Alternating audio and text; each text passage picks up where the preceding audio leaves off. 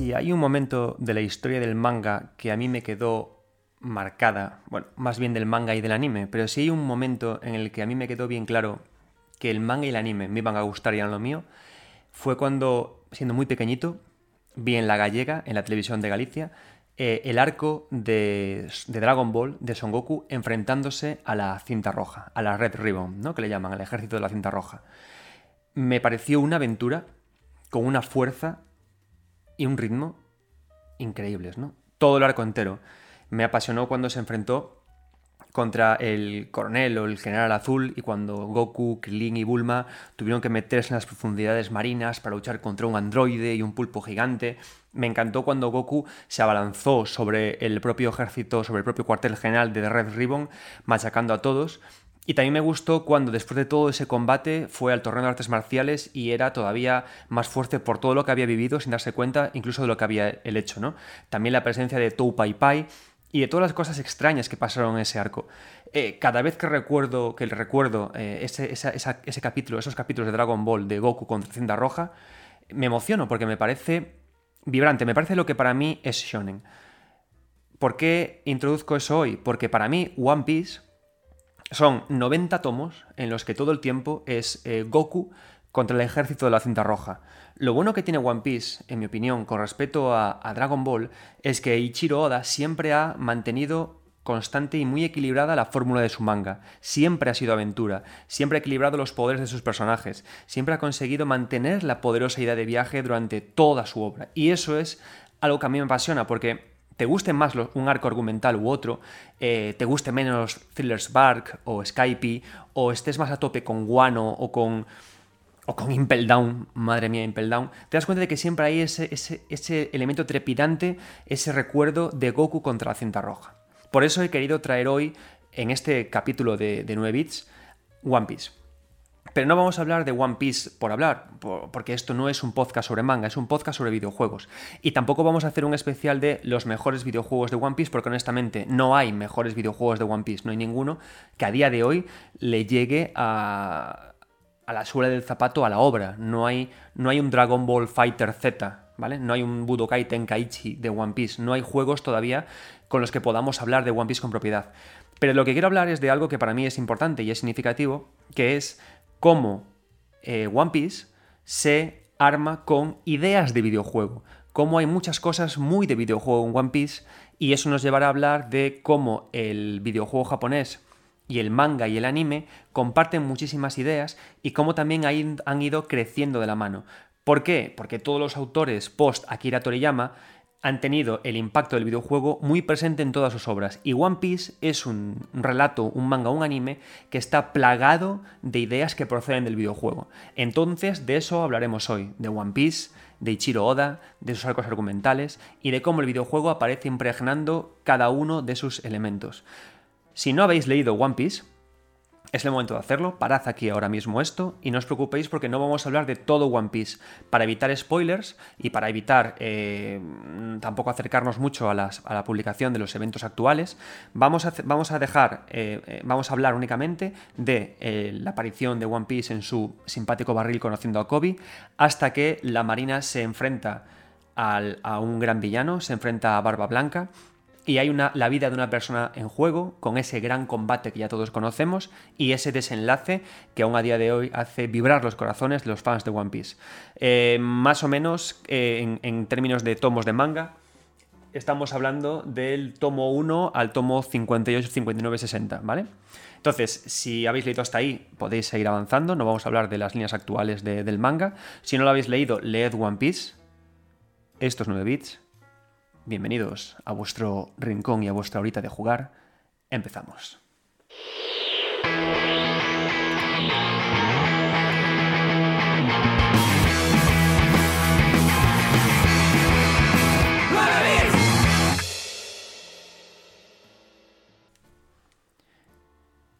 Bien, antes de comenzar, antes de hablar de One Piece y sumergirnos en la obra de Oda, vamos a hacer una pequeña introducción, una pequeña aclaración.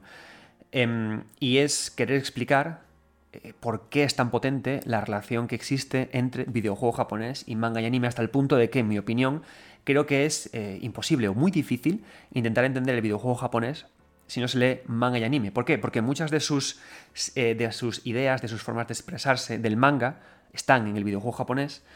¿Qué pasa? Que mucho el videojuego japonés luego también ha viajado al manga, ¿vale? Son dos elementos que están íntimamente relacionados, incluso mucho más de lo que pensáis.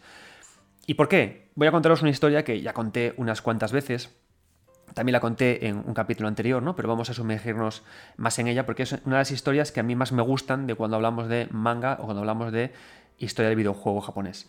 ¿Por qué? ¿Cuál fue el nacimiento o cómo nació el, videojuego japonés, el videojuego eh, japonés que cuenta historias más representativo de Japón? ¿Cómo nació eh, Dragon Quest?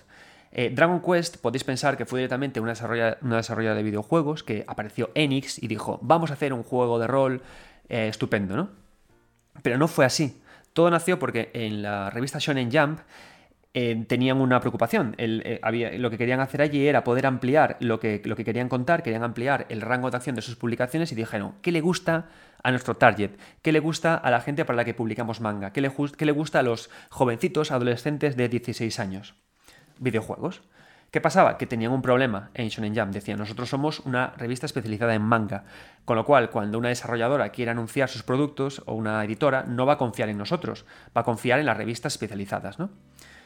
¿Qué pasa? Que resulta que allí en Shonen Jump había una persona llamada Katsuhiko Torishima que tuvo una idea, ¿no? Y dijo, pero a ver, tenemos en la Shonen Jump a un conjunto de grandes artistas y estos artistas, muchos de ellos, además de trabajar para nosotros, tienen contactos también con eh, desarrolladoras de videojuegos.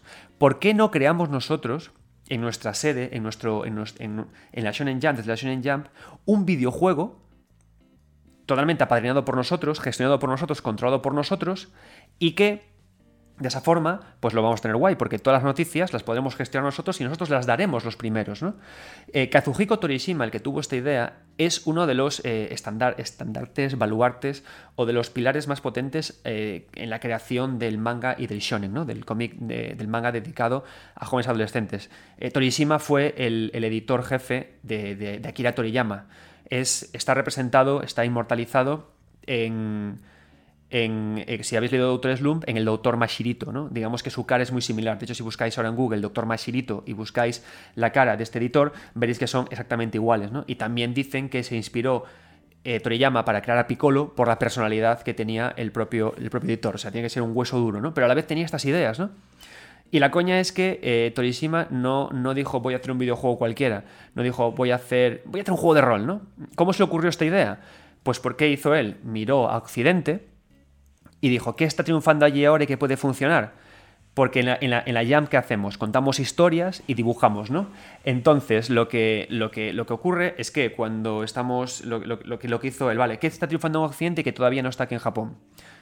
pues están triunfando eh, El Señor de los Anillos, eh, Dungeons and Dragons y un videojuego llamado Wilfeldry y los videojuegos de Ultima.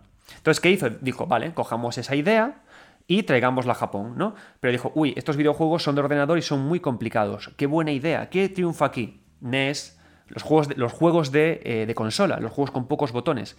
Vale, torísima, tengo una idea. Y si cogemos esa complejidad de los, de los juegos de rol de PC occidentales que había en esa época, los comprimimos, reducimos y facilitamos para adaptarlos a una NES y le ponemos sobre todo eso gráficos o un, estilo artístico sacado de la Shonen Jump, ¿no? ¿Y qué hizo entonces? Pues muy sencillo, cogió a Yuji Hori, que tenía contactos con Enix, y se pusieron a programar. Y cogió a Toriyama, que era su, su, dibujante principal en aquella época, y lo puso a hacer todos los gráficos y todo el arte que tenía el juego. Y así nació el JRPG. Es una historia que a mí me encanta porque parte de una decisión de producto, parte de la idea de querer generar prensa de videojuegos, curiosamente es un videojuego que, se ha hecho para crear prensa de videojuegos no especializada, y que es el motivo por el que Toriyama se convirtió en el dibujante de Dragon Quest y por lo que Yuki Horii apareció está a día de hoy siendo uno de los principales exponentes. Y daos cuenta de una cosa, que al final me gusta mucho a mí esta historia como eh, gente que trabaja en empresas de videojuegos y también como persona que se dedica al marketing, porque es una idea de puro marketing, es una idea de adaptar un tipo de videojuego a un target concreto, de adaptar estos videojuegos de rol sacados de Dungeons and Dragons, adaptados a ordenador, unos videojuegos que estaban principalmente desarrollados por universitarios que querían hacer cosas complejas, bajarlo a, la tierra y convertirlo en algo sencillo. En algo ameno, en algo agradable, a través de dos botones, ¿no? Entonces, a través de esa decisión se creó y partió el JRPG, ¿no? Luego Square Enix se fijó en Dragon Quest para sacar Final Fantasy, de Final Fantasy salieron otros juegos, pero a mí lo que más me gusta de esta historia, además de todo esto, es que siempre que hablamos de videojuego japonés, no sea nada sin el videojuego occidental, porque todo está conectado. Y a mí eso me parece una idea maravillosa. Entonces, por eso, precisamente es por lo que eh, manga y anime están tan relacionados con el videojuego japonés, porque su lenguaje artístico parte de él, ¿no? ¿Qué pasó? Que luego, a medida que pasa el tiempo, por supuesto, los autores de manga y de anime juegan a videojuegos, eh, nacen siendo niños y juegan a videojuegos. ¿Por qué? Porque esos videojuegos están protagonizados por sus personajes de manga favoritos. De ahí cogen ideas, de ahí cogen también recursos. ¿Por qué? Porque siempre que trabajamos en un medio con sus limitaciones técnicas, eso nos obliga, por supuesto, a ser creativos y a sacar adelante cosas, ¿no? Y los videojuegos tienen muchas cosas propias de limitaciones técnicas, ¿no? Como por ejemplo, mirad qué, qué tontería, ¿no? Pero que estamos avanzando por un overworld, por un mundo general, un mundo de campiña, y al tocar a un enemigo cambia la escena y pasamos a, una, escena de combate en la que los gráficos cambian. ¿no? Pues esos cambios tan bruscos de escenas, sin hacer ningún tipo de discurso entre una y la otra, pues si nos damos cuenta, ocurre también en esos muchos mangas. ¿no? Lo que pasa sin que nos fijemos en lo que ocurría antes. ¿no? Cuando, por ejemplo, Usuf coge un gigante, un, martillo que no sale de ninguna parte, o cuando pasan cosas y se recurre. Entonces, estas cosas, además de, por supuesto, de venir de la animación clásica de Disney y de Hanna-Barbera, también tienen mucho que ver con la idea del videojuego. ¿no? Y todo eso hablaremos hoy. Entonces, con esto, con esto claro, vamos primero también a introducir a Aichiro Oda, ¿vale? Eiichiro Oda, ¿por qué me parece un personaje, un artista de manga súper interesante? Vale, yo, eh, aparte de por su trabajo, he querido, eh, bueno, eh, siempre hablamos de libros, ¿no? Para, empezar a hablar de Eiichiro Oda. Si estáis viendo este vídeo en YouTube, veréis que tengo detrás de mí, están aquí, volúmenes que se llaman One Piece Color Walk Compendium, el 1 y el 2, ¿vale? Entonces, el 1 lo tengo, lo tengo al lado de mi figurita de del reino más adorable del, mundo mundial y el otro lo tengo aquí al otro lado tapado, tapado por el micro, ¿vale? Si estáis escuchando esto por iVoox, no os preocupéis, ¿no? Son dos volúmenes, One Piece, eh, Color Walk Compendium, que están muy bien porque traen lo que a mí me gusta, ¿no? Para que a mí un libro de arte sea interesante tiene que traer ilustraciones topechulas, bocetos y, por supuesto, fundamental, entrevistas. Yo soy un coleccionista loco de entrevistas. Me gusta tener entrevistas y me gusta tenerlas en libros. Me muero por entrevistas en libros, ¿vale? Me, encantan. Entonces, eh, lo bueno que tienen estas entrevistas, además, es que son entrevistas en las que Oda lo ponen a hablar con gente como Toriyama, con el autor de Doraemon y con gente súper guay, ¿no? Entonces, de aquí he querido extraer unas cuantas piezas, unas cuantas, unas cuantas eh, afirmaciones y comentarios de Ichiro Oda para que comprendamos a este autor ¿no? y para que entendamos también en qué nos vamos a meter cuando nos, sumerjamos en el mundo de One Piece, ¿vale? Entonces, he querido recoger en primer lugar una que es una conversación que tiene con Akira Toriyama.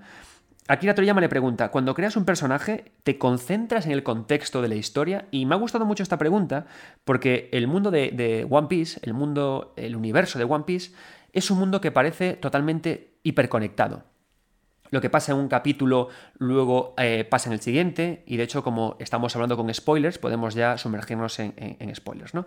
Cuando Shanks, el pelirrojo, por ejemplo, en los primeros capítulos, le echa esa mirada terrible a ese pez marino que a la postre le acaba costando su brazo, resulta que luego eso eh, Eiichiro Oda lo recoge mucho más tarde para explicar el haki del emperador, ¿no? La mirada, la fuerza vital que usa que usan algunos personajes de One Piece para poder intimidar a personajes y que no los ataquen, ¿no? Entonces parecen mundos muy, muy hiperconectados, o cuando bajamos a Impel Down y nos encontramos allí a toda una suerte de personajes secundarios que Luffy ya había masacrado, pero que volvemos a tenerlos, ¿no? Con el maravilloso personaje Bon y su karate del travesti, maravilloso personaje porque hace un grito en Impel Down que, nos evoca totalmente a la, amistad, ¿no? Y al final es todo un suma y sigue de, experiencias hiperconectadas, ¿no? Entonces eso nos, da que pensar que Oda tiene como una especie como de gran plano mental con el que, con el que trabaja. Y entonces le pregunta a Toriyama, ¿no? Como decía, eh, Oda, cuando creas un personaje, ¿te concentras en el contexto de la historia? Es decir, lo contextualizas todo, te lo piensas todo muchísimo. ¿Y qué responde Oda? No, para mí todo se debe al momento concreto en el que estoy creando. Le pongo, me concentro, le pongo énfasis en el momento de la historia. Eh, y le pregunta, le pregunta Oda a Toriyama, le dice, eh, ¿sabes ese momento concreto en el que estás haciendo un sketch, un borrador así en bruto de un personaje? Entonces yo lo que hago es que de forma natural le escribo un diálogo, le, escribo unas líneas a ese, a, ese, personaje, incluso sin tener que pensar nada sobre, sobre ni ese diálogo ni ese personaje. Las primeras palabras que dice este personaje me ayudan a darle contexto, me ayudan a crearlo. Incluso cuando hablamos de fases muy avanzadas de, la historia. ¿no? Entonces, estas son unas cosas que a mí me gustan mucho porque, eh, si os recordáis, en el capítulo que, hablamos de narrativas en el videojuego, cuando hablábamos de David Lynch ¿no? o de otros autores que parecía que lo tenían todo como súper pensado, a mí me gusta mucho más que a medida que, voy creyendo que no, que la gente tiene unos mega esquemas, te das cuenta que los autores, en especial además de mangas, que tienen además unos plazos de entrega brutales, que no, no tienen tiempo ni de cómo pensar, resulta que lo que hacen es que van avanzando con la historia y poco a poco se dejan llevar por ella, ¿no? Y esto me parece algunos podéis pensar, joder, qué chapuceros, ¿no? Es como que se, se, pierden en ella y que sea lo que Dios quiera. Pero no, yo creo que llega un momento en el que se sumergen tanto en lo que ellos mismos crean, en su propio universo, que tienen todo fluyendo en su cabeza, que son capaces de que cuando se ponen a ser espontáneos a crear de forma espontánea, su talento natural, su instinto, les anima a seguir avanzando. Y los que escribáis novela o hagáis cómic, seguro que os dais cuenta de esto, que cuando estáis escribiendo, de repente tenéis que meter un personaje y que incluso aunque lo hayáis planificado de antemano, en esa fase entre comillas de preproducción de cuando hacemos cómics o novela, de repente es otra persona o cambia. ¿Por qué? Porque es como que la obra cobra vida una vez que la vamos escribiendo, ¿no? Y esto me recuerda mucho, si habéis leído un manga maravilloso que se llama Bakuman, me encanta, ¿no? La historia de eh, un dúo artístico, de un dúo de mangakas que tiene que, que, trabajar y que tiene que crear mangas, ¿no? Y que es, es es, bueno, es estupendo, ¿no? Porque intentan, intenta, en Bakuman, eh, el dúo de mangakas protagonista del manga, intentan hacer un shonen que no es un shonen, ¿no? Son ideas súper potentes que te van a ayudar, si no lo conoces, a entender más cómo funciona la Shonen Jump y esto, este medio editorial del que estoy hablando, ¿no? Pero la gracia que tienen en Bakuman, que yo cuando lo leí me volaba la cabeza, es que en Bakuman te explican que cuando tenemos autores de manga que, han realizado eh, muchísimos tomos y de repente su editor les pide que hagan algo espectacular, lo que hacen es que eh, revisan y se ponen a leer todos los mangas anteriores, todos los tomos anteriores que habían publicado, los leen, los leen, los leen y buscan huecos de guion, buscan flecos, buscan cosas que quedaban por, por contar y se los llevan a la actualidad. Por ejemplo, el ejemplo que había contado. Posiblemente cuando Ichiro Oda en el capítulo, en el capítulo 1 le puso esa mirada de la muerte a Shanks y le miró y el, y el pez se asustó, Ahí no tenía pensado quizás la, idea del haki, la idea de una fuerza espiritual interior que asustara a los débiles. ¿Qué pasa? Que cuando llegó un momento de la historia en el que tenía que plantearse cómo demonios Luffy y sus amigos podían derrotar a, gente que, se había comido las, las, las Akuma no Mi, las frutas diabólicas, eh, que no podían, las de tipo Zoan, que, no podían, bueno, las de tipo Zoan no, las de tipo Logia, que no podían ser golpeadas. ¿Por qué? Porque, por ejemplo, Smoker tiene un cuerpo basado en el, en el humo y Luffy no podía golpearlas. Entonces, en ese momento dijo, vale, voy a revisar todo lo que tenía antes y voy a conectar la idea de la fuerza vital, de la fuerza espiritual, con la idea del haki, con, esta idea. Y voy a hacer que no únicamente sea que puedes concentrar el cuerpo para dar un golpe, sino que además puedes hacer esto, ¿no? Y quizás es una idea que le vino ya también cuando estaba haciendo la saga de Skype con unos guerreros que también podían leer la mente de los adversarios a través del mantra. Entonces, ¿qué pasa? Que que yo creo que es lo que pasó en realidad, ¿no? Que hizo esta técnica. Oda es una persona que escribe en base al momento, pero que tiene muy claro el universo que va creando. Y cuando llega un momento en el que tiene que dar un salto de escala con sus personajes, recorre, todo lo que había creado antes y en base a eso saca algo, ¿no? Y claro, leyendo en Bakuman, en este cómic, en este manga, perdón, que es una técnica usada mucho por los autores de la Shonen Jam que apenas tienen tiempo de planificar sus obras, me encaja perfectamente, ¿no? Y eso hace que en un momento de One Piece, en los tomos 50 y en adelante, de repente el haki del emperador de, Luffy se active mucho más habitualmente para luego introducirnos, eh, que lo aprende, introducirnos que es capaz de manejar esta técnica, ¿no? Pero es estupendo esto, ¿no? Eh, la idea de esa, la idea de que de la, de la frescura y de la, y de la creación del momento que con la que trabaja Oda, ¿no? Hay luego otra, entrevista también fabulosa de cómo crea a Luffy, de cómo crea el personaje de Luffy, que creo que también dice mucho de, esto, de cómo poder crear en, base al momento, pero creo que también hace, le da un toque que hace que Luffy se, distinga mucho de otros personajes de manga. A mí Luffy me parece un personaje muy interesante, y de hecho me hizo gracia encontrarme esta declaración de, de Oda hablando de Luffy, porque creo que capta a la perfección porque todos estamos enamorados de Luffy. Es decir, tú cuando ves a Luffy, eh, puede parecerte un personaje arquetípico de manga, ¿no? puede parecerte el típico personaje, que aparte de los se dibujan siempre iguales, los personajes eh, protagonistas de Shonen, eh, pelo desgreñado negro, flacos y con una cara que no son ni guapos ni feos, ¿no? Pero sin embargo, le preguntan, mira, sobre Luffy, creo que es un protagonista un tanto raro, ¿no verdad? ¿Cómo lo has creado? Y le responde Oda, mirad qué interesante, dice, con Luffy he intentado mostrar y no contar. He llegado con él a un punto en el que no, no quise nunca darle diálogo, eh, darle eh, frases de más que, que explicaran todas sus líneas de pensamiento. Porque quizás haciendo eso le, le aporto un cierto aire de misterio. Me parece brillante esto, ¿no? Porque Luffy es cierto que es un personaje que cuando tú empiezas a leer One Piece, dices tú, este tío es tonto. Este tío eh, trabaja únicamente por impulso. Este tío es un personaje eh, claramente inspirado o copiado de la idea de los Saiyans de Dragon Ball. Es un tío que come muchísimo, que se cheta a sí mismo para ser más fuerte. Pero luego te das cuenta de esto, de algo que no tenía el, el propio Goku, ¿no? Goku es un personaje como mucho más claro con lo que quiere. Pero de Luffy no tenemos nunca claro lo que piensa cuesta mucho interpretarlo. Y eso le da al personaje mucho misterio. Y le da al personaje mucha fuerza y creo que hace que trascienda bastante de un personaje típico de manga. ¿Por qué? Porque tiene ese de misterio que, Oda le dio, ¿no? Entonces, ese es el rollo, ¿no? Y además esta idea, esta idea de Luffy es una idea que poco a poco va evolucionando. Porque si nos damos cuenta, cuando llega Impel Down y llega a sagas más, más avanzadas, directamente cuando el personaje empieza a intentar pensar, eh, se, tiene más, más primeros planos, más caras serias, y muchas veces dice en plan de, quiero dejar ya de pensar que me duele la cabeza, voy a actuar, voy a hacer mis cosas, ¿no? A mí me parece un personaje súper interesante y me parece que funciona muy bien. ¿no? Hablaremos en el programa de cómo se construyen las party, la party, el, equipo de One Piece en relación a videojuegos. ¿no? Vale, estas dos ideas para poder entender a, a, Ichiro Oda. Pero luego hay otra también que me parece muy divertida, que me parece muy importante y que me parece eh, me parece brillante, ¿no? Ahí, por ejemplo, hay una entrevista que tiene, que de todas estas que os estaba enseñando, que tiene eh, Eiichiro Oda con eh, Amano, ¿no? Y Amano, y le está hablando, le dice, Amano le dice, ¿no? Yoshitaka, bueno, Amano que sabéis que es el ilustrador principal de, Final Fantasy, el concept artist de Final Fantasy, las mejores ilustraciones que existen, ¿no? Entonces están hablando de arte, ¿no? A mí una cosa que me gusta mucho es eh, descubrir qué es arte para cada autor, porque yo sé lo que es arte para mí y lo que es arte para ti, pero creo que al final cuando hablamos de arte, ese concepto tan abstracto, ¿no? Tan bonito, tan enigmático, a la vez tan odiado, ¿no? Porque es un, tema, es un, término un poco, un poco rollo, ¿no? A mí no me gusta mucho la palabra arte porque me da la impresión de que cuando algo adquiere la categoría de arte, ya no se puede discutir más sobre él, ¿no? No se puede discutir si es bueno o malo, si es mejorable, es como que se libra de toda crítica, ¿no? Pero cuando algo es arte, es, eh, eh, como que supera o excede la, eh, la idea de obra, entonces ya no puedes criticarlo. ¿no? Creo que arte es una, es una palabra que limita más la crítica cultural que, la, que, la amplía. ¿no? Entonces por eso me gusta mucho saber, esto por supuesto es una opinión personal, ¿eh? no estoy diciendo el arte es esto. Hay muchos estudios sobre lo que es arte y en mi opinión el más acertado es el de un autor que, dice, que le preguntan qué es arte y el, y el autor responde qué más da. No es importante, centrémonos en la obra. ¿no? Pero mirad, a mano le dice, creo que el arte significa hacer algo que nunca nadie ha hecho no importa el método que uses para, conseguir esto, no importa si está hecho a mano o no importa nada, ¿no? Y le pone como ejemplo a mano de esto, le pone como ejemplo a Andy Warhol, ¿no?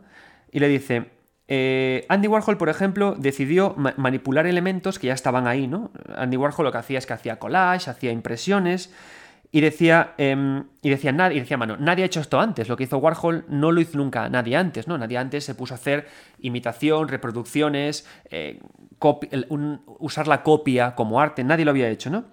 Y dice, y dice a mano, creo que esto es posiblemente lo que el arte significa más. Eh, a veces únicamente, a veces únicamente con poner un objeto en un sitio, eso ya puede ser arte. Y al final dice, riéndose a mano, dice, eh, es complicado de entender, pero para mí es eso, ¿no? Y me gusta Oda porque dice, Oda, Oda se queda así como callado y le dice a, le dice a mano, mira, eh, a mano, yo jamás entendí lo que quería hacer eh, Andy Warhol, ¿no? Y dice, vale, dice, vale, a mano, vale, a mano, creo que lo que hace puede ser bonito, ¿no? Pero dice, pero me parece que es hacer trampas. Es decir, señor Warhol, creo que todo lo que has hecho ha sido fotocopiar y cambiar la paleta de colores, ¿no? Entonces me parece también una forma muy interesante de entender lo que, lo que es arte para, el propio personaje, para, para, el propio Oda, porque Oda, cuando estamos leyendo entrevistas suyas de lo que es, de lo que es arte, de lo que es crear, Estamos viendo una persona que trabaja mucho por el momento de la obra y es una persona que habla mucho de, la diversión, de, buscar cosas, de dejarse influenciar por todo lo que sea, ¿no? A, través del manga, de, o sea, del libro de arte de One Piece, de estos que os, decía, estos libros de arte, eh, eh, eh, Oda habla de que, va, de que fue un día de repente a Estados Unidos y que se inspiró por una cosa, que se lo llevó ahí, que vio no sé qué, que se lo llevó allí. Y de hecho, sí, sí si vemos todo lo que el trabajo de One Piece, nos damos cuenta al final de que tiene referencias a muchas cosas, no únicamente a Dragon Ball o ese espíritu de la cinta roja, ¿no? Podemos encontrar de todo, ¿no? Referencias a Freddie Mercury, referencias a, hasta incluso a Metal Gear Solid, si avanzamos un poco más en los, que los arcos que, os he mencionado. Porque tiene un espíritu Oda muy divertido, muy del momento, muy de dejarse inspirar. Porque claro, si tú estás trabajando directamente con ese instante en el que te pones a dibujar y creas, ahí te puede salir lo que sea. Pero ¿qué, qué hace Oda? Se deja llevar. Y creo que cuando llega a puntos concretos de la historia, lo que hace es lo que os contaba, ¿no? Repasar todo lo que había creado y en base a eso ponerse a dibujar. Y tras esta introducción es cuando arrancamos con el podcast.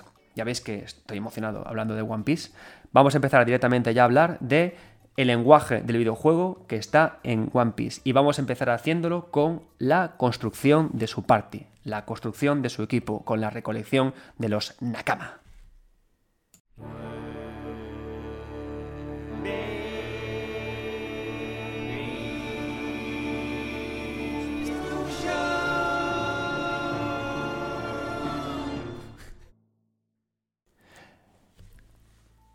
En este primer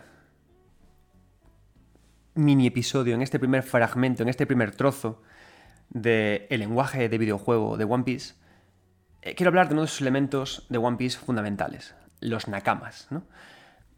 Eh, todos los primeros capítulos de One Piece, de hecho, hasta muy avanzada la historia, se basa en algo fundamental, la idea de la amistad tan típica en Shonen, que es representada, que es eh, traída al manga a través de una de Luffy, que quiere, lo que quiere hacer es poder eh, encontrar amigos que le acompañen, que le acompañen en su aventura. ¿no?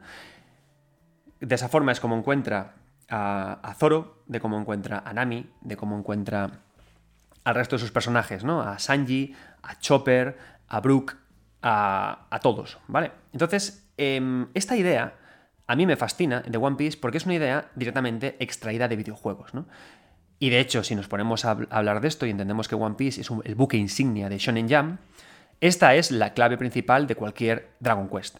Si habéis jugado a Dragon Quest 11 y luego eh, estamos hablando, nos vamos a ver, nos vamos a ir a One Piece, nos empezamos a dar cuenta de que la estructura de un JRPG tradicional es muy similar a cómo eh, Luffy parte en busca de su aventura, ¿no? Luffy al final lo que hace es que es un personaje que, como, como tal, por sus propias propiedades, tiene ciertos puntos débiles y tiene ciertos puntos fuertes. Luffy está representado con una ropa eh, mucho más discreta que sus compañeros y necesita equipo, necesita gente que sea eh, distinta a él. ¿Qué, sabe hacer Luffy? Luffy es un tío muy contundente, que funciona en largas distancias, pero que tiene unas capacidades defensivas a priori bajas si, si, alguien le, le, corta, ¿no? si alguien le, le ataca con elementos cortantes. El motivo es, como todos ya sabéis, que ha comido la fruta diabólica, la Akuma no Mi, eh, Goma Goma, Gomu Gomu. Como veis, tengo un poco de lío porque me he leído el manga en japonés y también el manga en español y a veces me hago cacatú con, con los nombres. Pero es un personaje que tiene estas características, ¿no? Y además es un personaje atolondrado. Eh, es por eso interesantísimo como el primero, el primer personaje al que conoce, uno de los más importantes de todo el manga, es Zorro. Que Zoro, o Zorro, en función de donde lo leáis o donde ya habéis visto el manga, eh, Roronoa, es un tío que es totalmente la antítesis de, Luffy, ¿vale? Eh, Zorro es un tío más alto, es un tipo con una mirada mucho más afilada que Luffy, que tiene como la mirada más perdida. Es justamente alguien que su ataque principal es en corta distancia hasta Skype, que ahí aprende a hacer los ataques estos que ataques de a, larga distancia, pero es un tío que, ataca en, corta distancia, no como Luffy que ataca, que ataca en larga. Es decir, son personajes como muy, muy destinados a chocar, ¿no? Esta es una idea, por supuesto, que viene del shonen, porque siempre hay dos personajes que son a mi enemigos en todo momento, ¿no? Y eh, directamente, si nos vamos a Naruto, eh, tenemos a Naruto y tenemos a Sasuke, que son los a mi enemigos por excelencia, o a Goku y a Vegeta. Entonces, esta pareja es muy similar, ¿no? Pero si nos fijamos también cuando estamos hablando de, de, JRPG. Y si, por ejemplo, nos vamos a Final Fantasy VII, vamos a hablar, a centrarnos en Final Fantasy VII Remake, nos encontramos un paralelismo absoluto, ¿no? Cuando de repente Cloud eh, llega al, a, Midgar, se encuentra con Barret. Y Barret no podría ser más distinto que, que Cloud.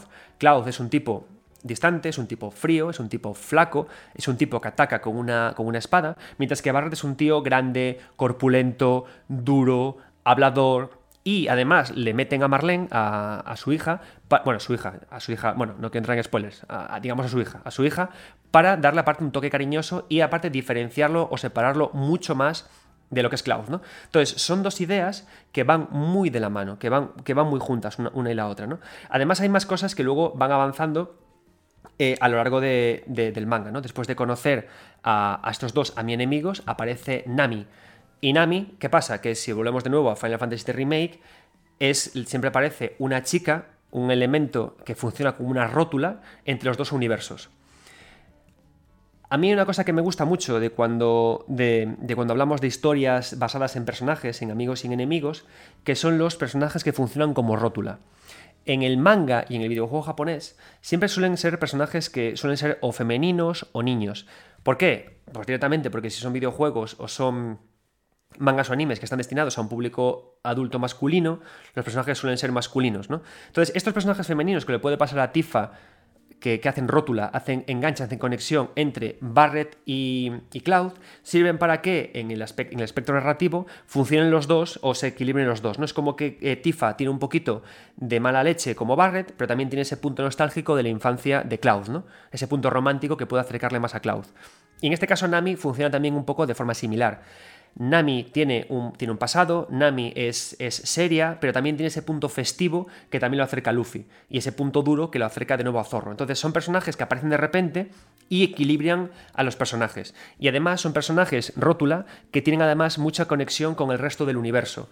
En este caso, Nami es una navegante, es una persona que puede controlar todos los mares, mientras que Tifa te la presentan en Final Fantasy eh, como una persona que te puede llevar, te puede enseñar el mundo de Nibelheim o Nibelheim, como queráis poneros, que además conoce los suburbios, que además conoce y que tiene una mayor conexión con el mundo. Entonces son personajes, estos suelen ser femeninos, que están metidos ahí entre, entre los personajes principales, que conectan y que amplían el mundo. Si seguimos en Final Fantasy VII, podemos meternos de nuevo con Aerith. Aerith es un personaje, de nuevo, tipo rótulo, tipo articulación, que conecta a Sephiroth con Cloud.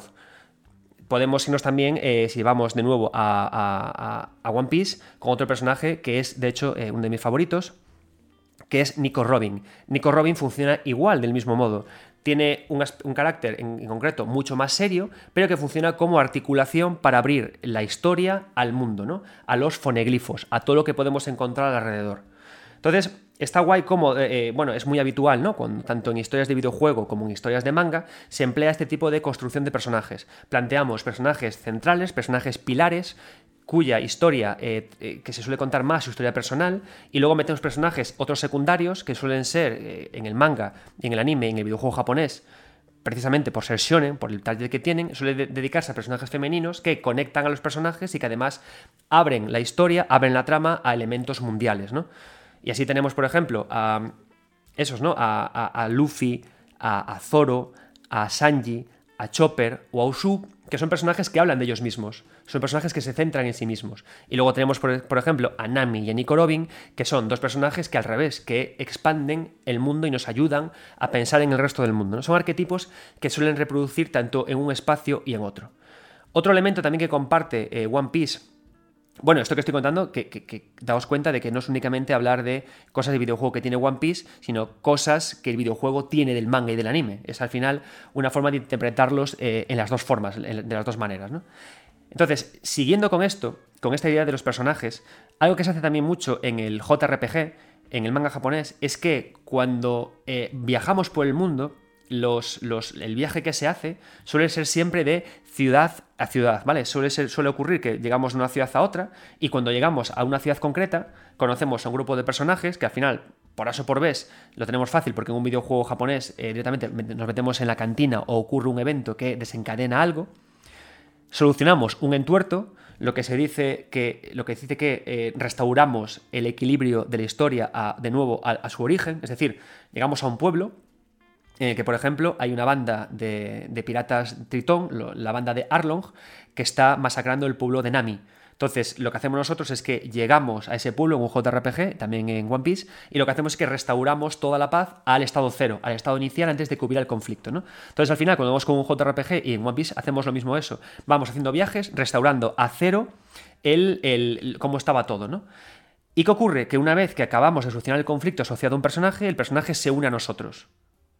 El caso de Nami es el que pongo aquí en cuestión, porque en principio Nami se había unido con nosotros antes. Pero cuando llegamos ahí, cuando llegamos a, a, su ciudad, resulta que se vuelve rogue, se vuelve mala, se une a los enemigos y de repente vuelve otra vez, más tarde, a unirse a nosotros purificada. Esta historia, no os voy a sorprender si os lo digo, es exactamente igual que la de Yuffie. Yuffie, ¿cómo nos encontramos? Nos la encontramos eh, por un evento aleatorio, cuando estamos en Final Fantasy VII, la encontramos en medio de los bosques, eh, charlamos con ella, es una ladrona, o vaya, una ladrona pícara, o vaya, y luego más adelante en el juego descubrimos que tenía intereses económicos relacionados con su ciudad de origen, o vaya, desaparece, parece que es mala, y después de solucionar el problema que tiene ella en Butai, resulta que al final luego vuelve a unirse a nosotros purificada. ¿no? Entonces es para que veáis que hay líneas argumentales al final que conectan unas cosas con las otras. Luego, ¿qué pasa? Que eh, Nami al final, que bueno, esto es otro tema que podríamos valorar, ¿no? Cómo es Nami físicamente en One Piece 1 y cómo es Nami físicamente en el tomo 60, que eso ya daría para otro debate y nos haría plantearnos eso del target masculino, ¿no? Y cómo la representación que tiene en el manga, pero no es este programa sobre eso. Luego Nami se usa para, eh, de nuevo para volver a lo que decíamos antes, ¿no? Para incidir en el tono festivo a través, en este caso, de, su cuerpo, o a través de, los chistes que hace con Sanji y a través de los chistes que hace con, con, en, menor, en, menor, grado con, con, Zorro, para eh, incidir y para conectar con Luffy, ¿no? Porque es importante que los personajes de una parte, cuando se van formando, conecten entre sí y tengan lazos, ¿no? Un lazo, por ejemplo, muy interesante es el que comentaba antes, ¿no? El lazo entre Luffy y Zorro es el interés que siempre hay de que se enfrenten los dos. Siempre estamos eh, con ganas de que Luffy y Zorro se, se, se partan la cara porque hay mucho interés en saber eh, qué pasa entre ellos. Por supuesto, recordad que estamos haciendo cero spoilers, nos centramos en los arcos que definí al principio, ¿vale? Siempre hay ese interés y pasa un poco igual que ocurría con Goku y con Vegeta. ¿Qué pasa? Que a mí me interesa mucho más el enfrentamiento entre Luffy y Zorro, porque precisamente por las debilidades de, Luffy y las fortalezas de Sanji, podríamos elaborar un gran discurso de quién podría a quién, ¿vale? Y así poco a poco es como se van estrechando los vínculos, ¿no? De cómo van formando unas personajes y otros. Y funciona en este sentido igual que cuando vemos con un JRPG. Por ejemplo, otra de las, otro de los, de, los, de los viajes a pueblo más memorables es el de Usup. A mí personalmente el, el, arco de Usup me parece muy flojito. Me parece muy flojito, pero, pero no se lo puedo echar en cara a Oda, porque el lo que ocurre justamente en este arco, eh, si habéis leído el manga de Rurouni Kenshin, de El Guerrero Samurai, creo que se llama, el, manga basado en, la restauración Meiji, en el, periodo Tokugawa, ¿no? el, el samurái pelirrojo con la cruz marcada en la cara, que lo que hace es que primero eh, tuvo que hacer una peregrinación por todo el mundo con el fin de poder liberarse de los demonios que tenía, al final aterriza eh, en Edo, conoce a una familia y desde ahí se dedica, digamos, a solucionar entuertos, ¿no? Digamos que los arcos principales, los arcos primeros que tiene Rurouni Kenshin, el guerrero samurai, son muy similares al arco de presentación que tiene Usopp. ¿Por qué? Porque ocurre justamente lo mismo, ¿no? Se presenta un malo que al principio parece que es, que es bueno, ocurre una serie de eventos, al final se descubre que es, oh my god, es malo, se soluciona el conflicto y luego avanzamos, ¿no? En ese sentido tiene como muy poco apil, aunque la gracia que tiene eh, todo ese arco es luego eso que hablábamos, que, que hablé al principio, ¿no? Todas las mentiras que cuenta Usopp, que luego en el futuro Oda las recupera y puede hacer y juega con ellas como me imagino que ya, ya acertaréis, ¿no? Y lo mismo ocurre con todas, lo mismo ocurre con todas. Cuando eh, son todos los, toda la, recolección de la party, funciona de esta manera. Llegamos a un lugar, conocemos el mundo, solucionamos algo y avanzamos. Igual que en un JRPG, ¿no? Y de hecho, en general, no son los arcos más potentes que existen en, One Piece, ¿no?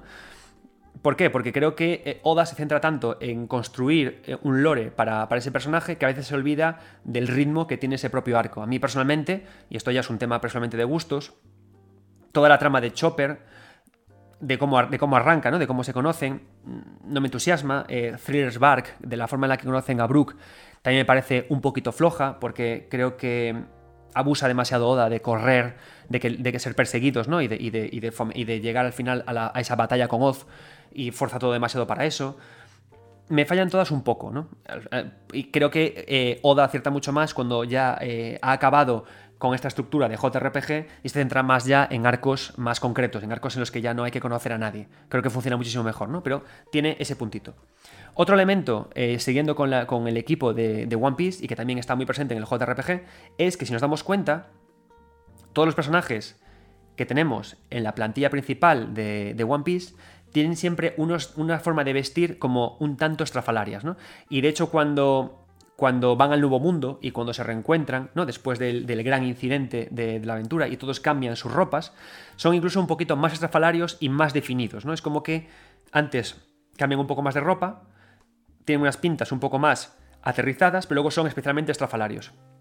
La pregunta es, ¿por qué en el JRPG ¿Por qué en los videojuegos japoneses, por qué en el manga y en el anime siempre se exageran los diseños de los personajes? Aquí tenemos muchísimas explicaciones, ¿vale? Una que, a la que nos podemos ir tranquilamente es que por qué hay que vender miniaturas y los personajes con disfraces y con cosas muy recargadas hacen mejores miniaturas, ¿no? Pero no es únicamente por eso. Tenemos que irnos también, para hablar de esto, a los orígenes del manga y del anime. También creo que esto lo expliqué alguna vez, eh, lo tenéis también en mi libro de He soñado que soñaba. Em, resulta que pues, cuando se empezó a dibujar. Bueno, una cosa que, hay que saber. Eh, cuando hablamos de manga y de anime, a veces que tendemos a pensar que el anime derivó del manga, ¿no? Que primero se hicieron ilustraciones y luego se hizo anime. Pero no es así. El manga y el anime tuvieron nacimientos paralelos, pero no, no tuvieron nacimientos simultáneos. Del mismo modo que eh, que, que, que, Tezuka, que, no me sé el nombre, que Tezuka, autor de Adolf, autor de Blackjack, el, digamos que es el germen ¿no? de todo el, manga y el anime, empezó a dibujar manga, empezó a trabajar con el ritmo de las viñetas, a la vez montó también un estudio de, animación en el que hacía anime. Entonces son cosas que nacieron a la vez. Entonces, ¿cómo nació el anime? El anime nació, pues al final, eh, queriéndose fijar en, Disney, pero sin los medios técnicos de Disney, tirando por animación limitada. ¿Qué pasaba? Que al no tener eh, muchos medios, muchos recursos para poder hacer las producciones de anime, las producciones, perdón, no podían llegar al nivel de Disney, lo que hacían es que eh, trabajaban con planos más cortos, con menos animación y también trabajaban con historias más densas y con narrativas más complejas para poder competir en el plano dramático con lo que con Disney, porque Disney triunfaba por la parte artística, pero dramáticamente no eran muy potentes, pero el manga sí que lo era, ¿no? Y eso evolucionó hasta que en los 90 llegaron los OVAs con todavía menos presupuesto y una mayor experimentación. Pero además de eso, todos estos recursos del anime se fueron luego al manga, esos planos cortos se fueron al manga, pero el manga tenía otro problema, que el manga no podía usar color y tampoco podíamos gastarnos la pasta en tramas. Entonces, ¿cómo hacíamos para diferenciar a los personajes o para hacerlos muy definidos cuando ni, tenían mucho movimiento ni podíamos usar color? Pues lo que se hacía es que a los personajes principales se les recargaba las, tintas, se les, se les cargaba, se les ponía muchas más ropa, muchos más pelazos, muchos más eh, aderezos, ¿no? ¿Y qué pasa? Que que hay una cosa muy divertida, que, claro, el manga y el anime, el, manga tenía estos personajes muy recargados porque no podían expresarse de otra manera, ¿no? Los autores de videojuegos, Square Enix, que por supuesto venían de. La parte de Enix venía de hacer, de hacer Dragon Quest y la parte de Square con Sakaguchi y compañía venían también de tener mucho manga y mucho anime llevaron esto también a sus videojuegos. ¿Y qué pasa? Que esta forma de recargar a los personajes y sus ropas funciona cuando tienes píxeles y funciona cuando tienes eh, videojuegos eh, con gráficos low poly. ¿Por qué? Porque necesitas lo mismo, ¿no? Al final, los píxeles y, los videojuegos con gráficos de la primera PlayStation tienen el mismo problema que el manga en sus orígenes, que no hay medios técnicos para hacer una gran riqueza artística, con lo cual recargo muchos personajes para que sean diferenciales. ¿Qué ocurre? Y aquí viene el por qué me encanta Final Fantasy VII Remake, que cuando traducimos eso a videojuegos de alta resolución, con unos gráficos poligonales que se te pierde el culo, eso ya deja de funcionar. ¿Y qué ocurre? Hay una escena muy, muy, a mí que a mí me encanta de Final Fantasy, Final Fantasy Remake, que están eh, Cloud, Tifa y Barret con sus pintiñas, que son, que parecen que vienen de cosplay, rodeados de gente que están vestidos normal, y Barret dice, intentemos no llamar la atención. Y te lo dice un tío que mide como 33 metros, que tiene un arma en la mano que, con la que te puede abrir la cabeza solo con golpearte, con tatuajes y con todo. ¿Por qué? Porque el videojuego en sí, la diégesis, el mundo ficcional, no es consciente de que esos personajes son rimbombantes porque es una, es una, es una, ¿cómo lo digo? Es un recurso expresivo, es un recurso estético heredado del manga que va al videojuego. ¿Y qué pasa luego? Que también eso va luego de nuevo al manga y al anime.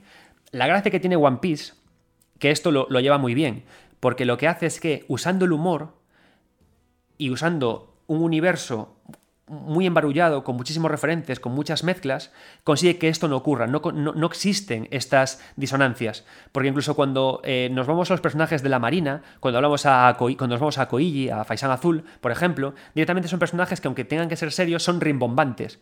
Y cuando nos vamos a, personajes que conocemos del día a día, tampoco son no rimbombantes. Por ejemplo, si volvemos al pueblo de Nami, el alcalde, una de las muchas referencias que hay a Freddie Mercury, que está lleno de tatuajes, va vestido con, trajes de cuero porque sí.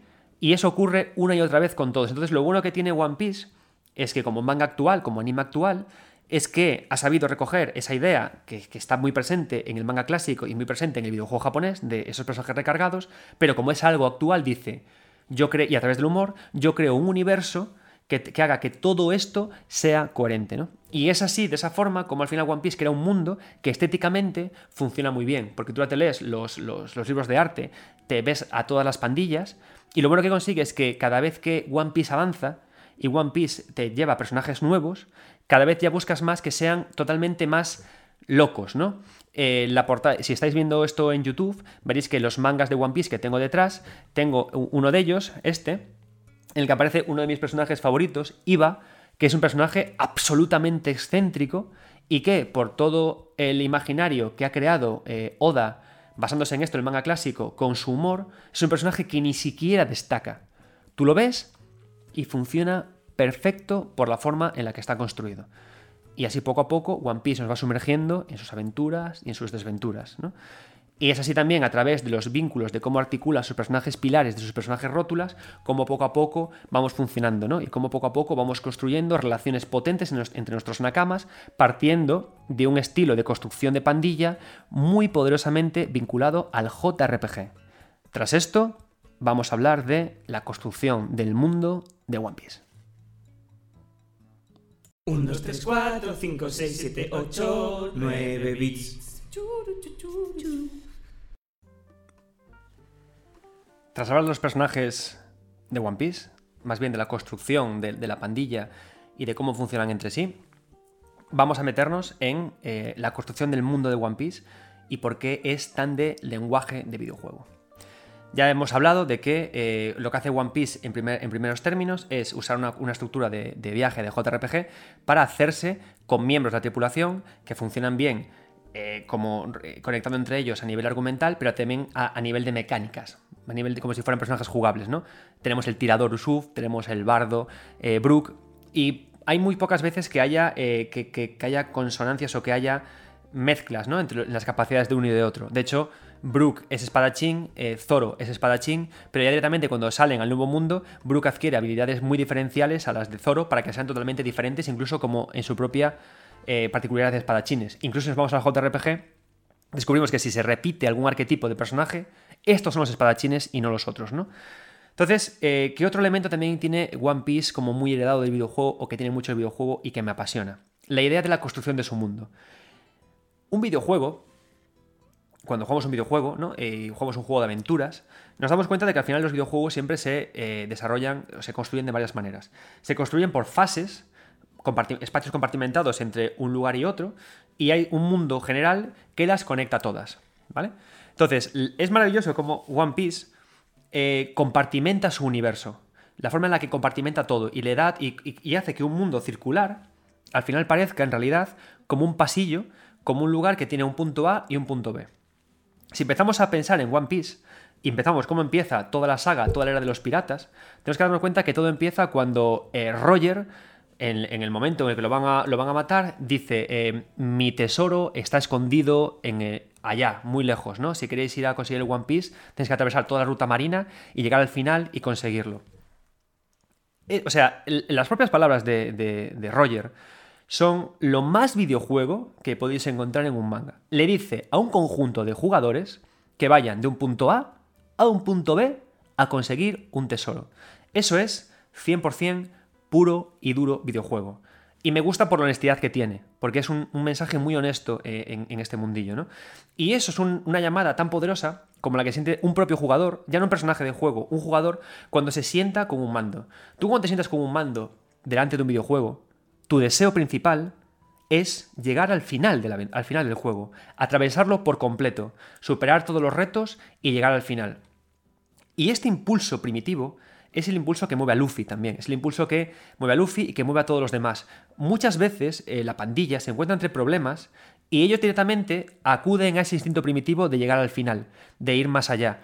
Hay un momento, los momentos más bonitos de One Piece, los momentos más top de One Piece, son cuando el grupo está a punto de ser masacrado y derrotado y de repente alguien, en especial Zorro, dice, moriremos hoy pero se van a cagar, o tenemos que hacerlo por nuestro capitán, o tenemos que avanzar. Hay un momento que me gusta muchísimo de... Porque antes os dije que Thriller's Bark es uno de los arcos que, menos me gustan de todos, ¿no?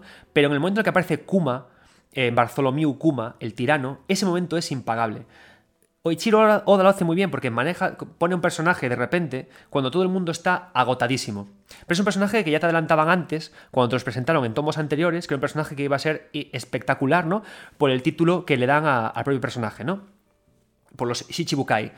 Entonces, eh, que creo que lo llaman en español Reyes del Mar. Yo os digo, tengo un poco de cacao con la terminología, ¿vale? Entonces, de repente, cuando todo el equipo está agotado de pelear contra Moira y de pelear contra Oz, de repente aparece y es un personaje que está muy bien construido porque por su envergadura, por la altitud que tiene, le permiten a Oda hacer muchos personajes de... Em, de contrapicados, desde abajo hasta arriba, que es lo que consiguen es acentuar el tamaño del personaje y que a la vez hacen que el personaje que, en el que se avatariza el jugador o en el que se encarna el lector, Zorro en este caso, que es el que se enfrenta principalmente contra él, se sienta como mucho más pequeños y desarmados. ¿no? Entonces es en ese momento cuando aparece Bartholomew Kuma al final de todo, con unos personajes totalmente abatidos, usando estos planos también construidos, y es ahí cuando viene y de nuevo reaparece ese instinto primitivo de, no, no, es que tenemos que llegar al punto B por nuestros cojones, por nuestros ovarios, tenemos que llegar hasta el final, ¿no?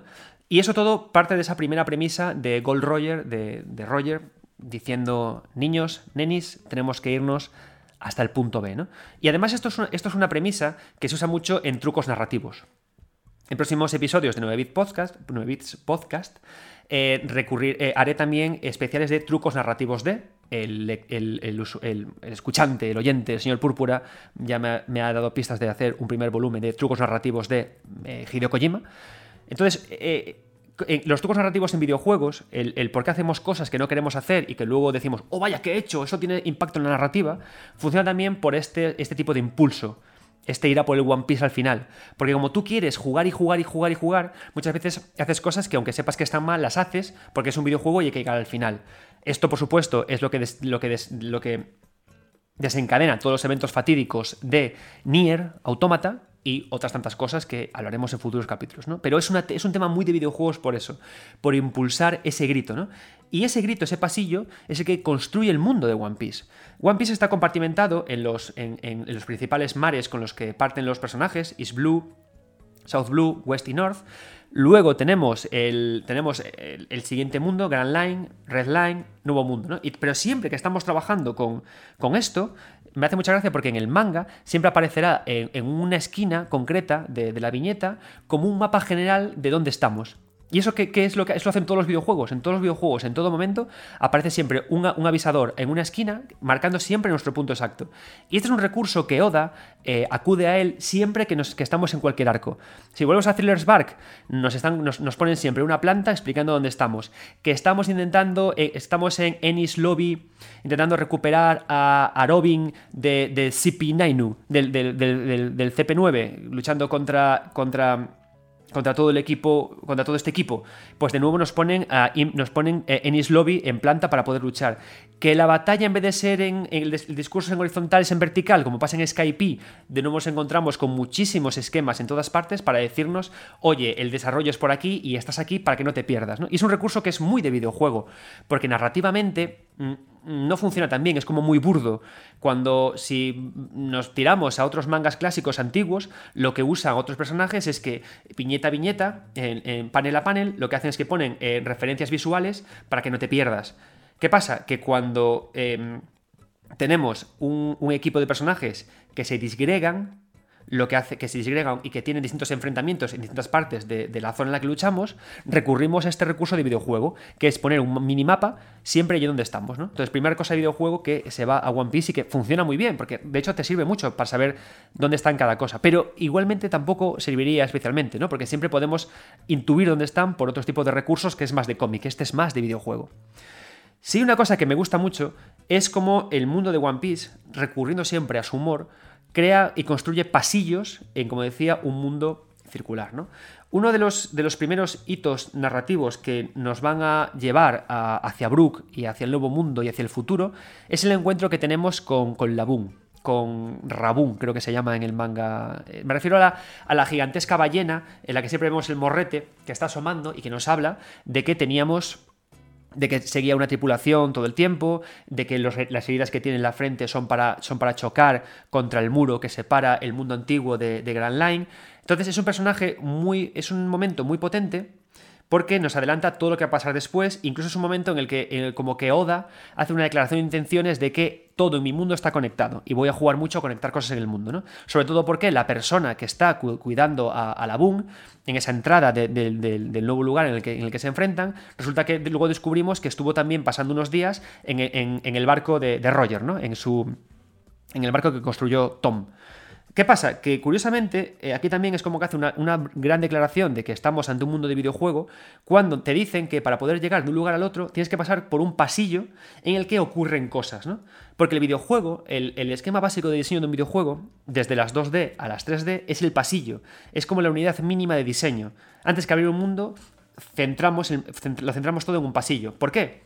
Porque luego aparte eso me vale, y lo hace mucho en One Piece, me vale para que en el futuro cuando haya que recordar cómo otros personajes, otros secundarios, les pasó lo mismo que Luffy, que también tuvieron que pasar penurias, es más fácil rememorar eventos cuando el escenario es conocido por el jugador y es característico. Si hubiera 73 entradas, 73 entradas a Grand Line, sería mucho más difícil poder hablar, poder hacer estos flashbacks al pasado.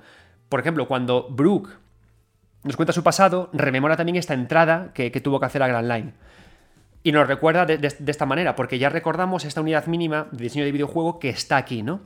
Pero luego hay otra cosa que es maravillosa que ocurre en Grand Line, que es la idea de que en Grand Line tienes que ir de isla en isla, guiado por una brújula magnética, guiado por un avisador, guiado por Log Pose, que creo que no, me acuerdo cómo se llama en español, algo infinito, no sé cómo se llama, que lleva Nami en, el, en, el, en la muñeca, este eh, personaje conector que conecta a los personajes centrales con el mundo, como también hace, hace Nico Robin y que nos guía, nos orienta. Y eso también es muy de videojuego. Es usar un elemento central para brujulear por dónde vamos, ¿no?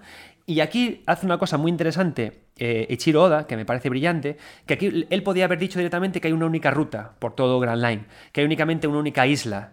¿Qué pasa? Que lo que hace es que dice que no, que hay varias y que tú, la primera con la que cojas, esa será el. Es decir, si hay, no sé cuántas había, creo, creo que había tres o cuatro, si vas por, por una, por la A, todas las islas seguirán por esa ruta por la A.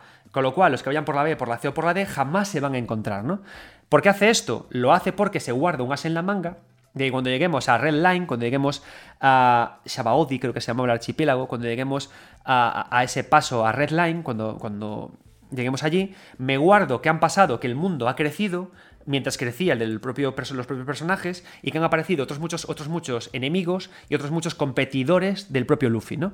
Entonces esto, le viene muy bien porque si recordáis, en la entrevista, que, en la frase que, os comentaba al principio de todo, eh, One Piece eh, y Oda trabaja mucho en base al momento, ¿no? Decía, decía Oda que llega ante la mesa de trabajo, ante la mesa de dibujo y se pone a diseñar en función de lo que siente ahí, ¿no? Entonces es un tío muy listo porque además de preparar estos elementos, estos, pasillos, este, estos pasos a Grand Line que me permiten fácilmente hacer flashback, fácilmente reconocibles por el usuario, porque son espacios que conozco, a la vez me guardo muchos ases en la manga para que pasen cosas que el jugador no conoce. ¿Y cuáles son estas? Todo lo que ocurre en las distintas rutas marinas que me llevan hasta Red Line. ¿no? Y en ese sentido es muy hábil. Y luego que hace, además, que eh, fase a fase, isla a isla de Grand Line, ocurren cosas diferentes. Son mundos totalmente desconectados, son mundos totalmente distintos y divididos entre sí. Y eso es puro videojuego, pura fase de videojuego clásico. Si vamos a jugar un Sonic o vamos a jugar un Mario, nos daremos cuenta que los biomas que hay en ellos, vámonos a un Mario, por ejemplo, los biomas que hay son diferentes. Hay un bioma de desierto, hay un bioma de selva, hay un bioma de mar, y lo que hace al final eh, Oda, cuando está presentando estas islas de Grand Line, es que todo el tiempo me está preparando, me está presentando casi casi algo muy similar a un avance por un Super Mario Bros. Isla a isla, vamos encontrando los biomas muy diferenciales, conectados entre sí por una excusa narrativa. En el caso de, Mario, esa idea de World 1, World 2, World 3. En este caso son las distintas islas con las que podemos llegar al final de la aventura, a Red Line, ¿no? Y ese sentido funciona muy bien. Y además lo que hace, el bueno de Oda, que en este sentido es muy hábil, es que como usa la gran carta del humor, que qué maravilla el humor de One Piece. O sea, One Piece a mí es una, serie que me, me, descomprime la mente, porque no tiene miedo a reírse de todo. Y es capaz igualmente de poner momentos dramáticos muy intensos. Y entre el dramatismo combinado con el humor, hace unos bucles emocionales que hace que te metas más y más a fondo en el interior de la, narración. Me parece brillante por eso, ¿no? Pero la gracia, además, es que plantea que en el mar, en el mar de, de Grand Line, los climas son locos, los climas son casi azarosos, que hay calmas, que hay momentos de tormenta, de no sé qué, de nebulosas, de tormenta, de sol, de no sé qué.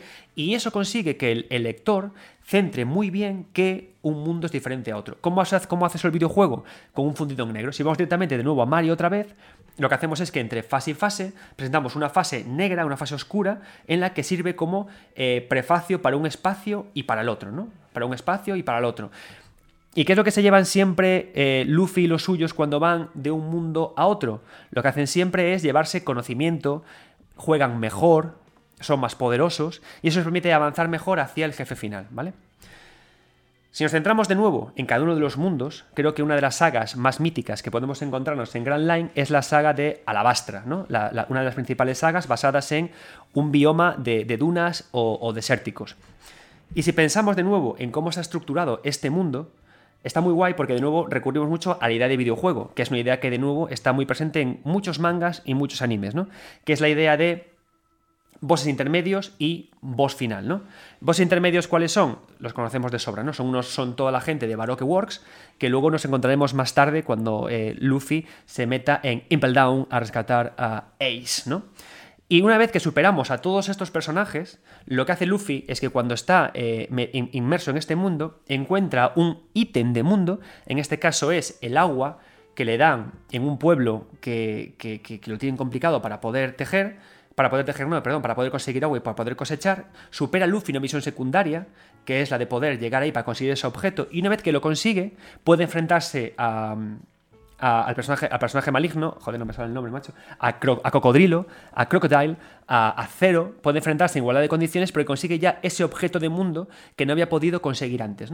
Entonces, también funciona muy bien esta idea en esta estructura, en cómo estructuramos el mundo en enemigos intermedios o enemigos finales. Y sé lo que me vais a decir, esto no es nuevo del, videojuego, esto también lo, lo, iba haciendo el manga y el anime mucho tiempo, pero porque siempre ha habido conexiones entre ambos. Yo personalmente, el momento más mítico que recuerdo de la historia del manga anime en cuanto a enfrentamientos de enemigos secundarios es el increíble arco de eh, Caballeros del Zodiaco, Saint de las casas de los Caballeros Dorados que es totalmente una boss rush de enemigo a enemigo, hasta un enemigo final que es Géminis, signo del zodiaco que ha hecho, ha hecho enorgullecernos a todos los Géminis, y esa estructura de mundo es también una estructura de mundo muy presente eh, en One Piece. ¿Qué pasa con One Piece? Que es muy hábil y lo que hace es que presenta a distintos tipos de personajes, a distintas clases de personajes, que hace que se enfrenten a bosses de medio nivel a bosses intermedios de una forma eh, pues para hacer que las batallas sean más diferentes, que luego también es lo que hacía en Caballeros del Zodiaco. ¿no? Entonces al final eso es lo interesante también de cómo construir el mundo de One Piece, ¿no? la idea de las fases, la idea de cómo te llevan de un lugar a otro, la idea de cómo nos encontramos con jefes finales y la idea de cómo aprenden los propios personajes cuando están avanzando por todo este eh, fantástico mundo, por todo este fantástico arco. ¿no? Y luego hay algo más también, cuando si hablamos de, la idea del, del log pose, no podemos irnos sin hablar también de otros objetos que también definen y hablan del mundo del juego. Y son objetos muy poderosos. Son objetos que son dos. Los foneglifos, los, estas grandes piedras eh, eh, que, Nico Robin persigue y que hacen que para mí Nico Robin sea eh, un alma gemela, porque Nico Robin no es otra cosa que una cazadora de lore.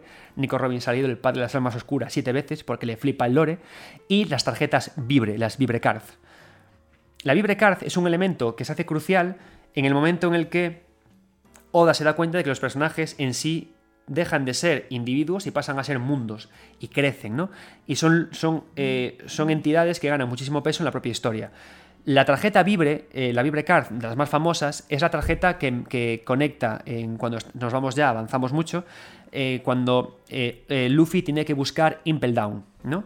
Y es un elemento de la tarjeta Vibre muy de videojuego. No es, otra cosa que un papel que rasgamos y que se mueve en dirección a un personaje. Esto no deja de ser otra cosa que una forma de poder marcar eh, dónde está el objetivo siguiente que tenemos que hacer eh, en una misión concreta. La tarjeta Vibre me marca el objetivo siguiente de un videojuego. Pero hace algo más, también marca puntos de vida, porque a medida que la tarjeta se va consumiendo es como que los puntos de vida del personaje bajan. Y funciona muy bien igualmente en este mundo loco de One Piece, porque una y otra vez se recurre a estas ideas de videojuego para que la cosa funcione. Pero más interesante es la idea de los foneglifos. Y es la idea de cómo Nico Robin se obsesiona por cazar el lore. Y es una idea que a mí me ha cautivado y me parece muy potente de, One Piece, ¿no? La idea de, de, la antigua Ohara, de un pueblo en el que querían capturar la esencia de la historia y que además la querían hacer no por un fin material, sino directamente para poder conseguir evitar los futuros males del mundo. La idea de los foneglifos en One Piece está conectada directamente a la creación del propio mundo, ¿no? Y está muy bien porque presenta la dualidad de lo que es la historia.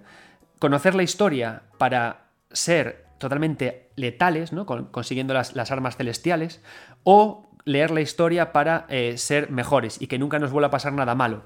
Entonces, son las dos caras de la historia que están perfectamente representadas en Nico Robin. Y lo mejor de todo es que los foneglifos, lo que ella persigue, son elementos absolutamente ocultos en los mundos a los que ella va, con una lectura que hay que descifrar, que Roger ya, la, que Roger ya los leyó, y que eso hace que conecte además con ese primer grito de, de, Roger de tenéis que llegar a One Piece, al tesoro. Porque es un grito que ya no, no, solamente habla de llegar al tesoro, es un grito que como podemos ver en Dark Souls, cuando Hiyataka Miyazaki nos habla a la vez de acabar con los bosses y nos habla a la vez de, oye, intenta averiguar qué ha pasado con el mundo, es un grito que el de Roger adquiere esa dualidad gracias a los foneglifos, gracias a estas grandes rocas del conocimiento y del saber. Y Nico Robin poco a poco es la única persona que puede llegar a ellas, que puede descifrarlas, como si tuviera una skill propia de hacerlo, ¿no? Y funciona muy bien. Y además me hace mucha gracia porque se les, atribuye una cualidad muy de objeto de videojuego, que es que sean irrompibles. Que eso es muy de objeto de videojuego, ¿no? hay objetos de videojuegos que no se pueden romper la mitad de ellos, porque el asset no está preparado para que sufra colisiones ni daños. Y lo mismo ocurre con estas piedras, ¿no? que tenemos que buscarlas y que tenemos que descifrarlas, que a la vez esconden eh, misterios ocultos y que a la vez eh, esconden verdades. Verdades que harán que la historia no se repita. Y esto es muy de lore de videojuego. Esto es muy de historia de videojuego, ¿no? De, cómo puedo sumergirme en conocer qué pasó en Hollow Nest, en Hollow Knight. Cómo puedo averiguar lo que pasó en Bloodborne, ¿no? Y por ejemplo, si vamos a Bloodborne, lo vemos por ejemplo en Lady María. Cuando intentamos averiguar qué le pasó, por qué esa escena calamitosa del final ocurre, o por qué los, eh, hay luego una ciudad pesquera, o por qué hay un campo de girasoles, qué quiere decir todo eso, ¿no? Y eso lo sabemos todo a través de investigar el lore e investigar los objetos en los que aparecen descripciones ocultas, descripciones textuales, perdón, que es lo mismo que pasa con los foneglifos. ¿no? Entonces son objetos que funcionan muy bien y que me hablan también mucho del mundo.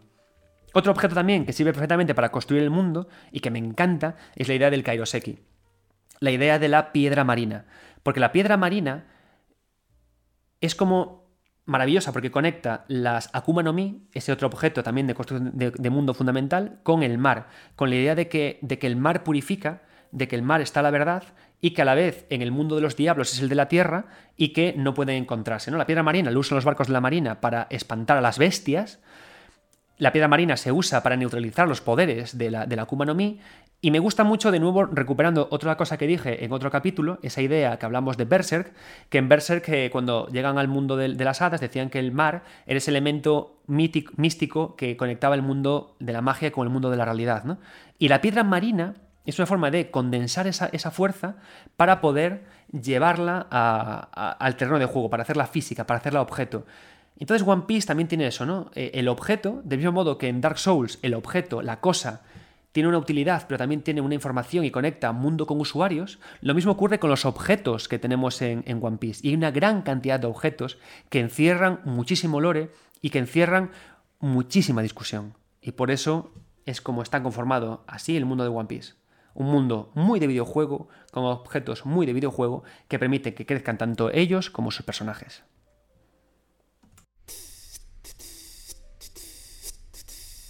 Tan, tan, tan, tan.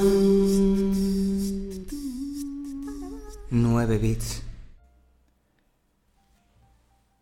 One Piece no solo tiene elementos que, que, llaman mucho la atención a los jugadores de videojuegos y que conectan con el lenguaje del videojuego, en la forma en la que está construido su mundo, en su linealidad, o en la manera en que los nakamas se juntan como si se tratara de un JRPG y en cómo se dividen entre ellos las clases entre los personajes.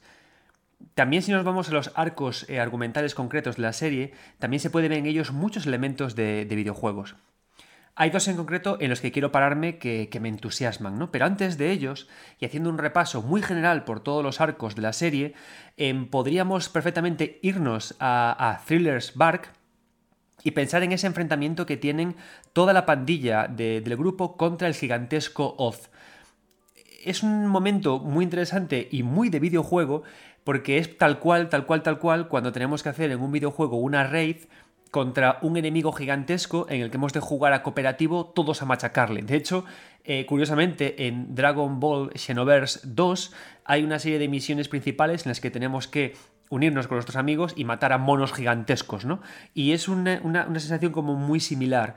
Además, incluso es todavía más de videojuego porque incluso el grupo, cuando se enfrenta contra el gigantesco zombie Oz, creado por Moria, eh, hasta, hasta eh, Chopper, el, el, médico del grupo, detecta que para poder matarlo tienen que concentrarse puntos concretos de su anatomía del cuerpo para debilitarlo y matarlo. Y lo gracioso es que Oz, en este sentido, funciona como un, eh, como un boss típico de un, de un videojuego, porque no manifiesta que tiene dolor, no cambia su animación hasta que al final muere, ¿no? Es como si tuviera una barra de vida mágica y en el manga lo explican, porque como es un zombie y como ha estado congelado toda su vida, pues no siente dolor. Pero lo que hacen al final es como llevarnos la mente al videojuego, a esos personajes, a esos enemigos finales que golpeamos y golpeamos y golpeamos y que tragan golpes hasta que la barra de vida decide bajar y entonces mueren, ¿no?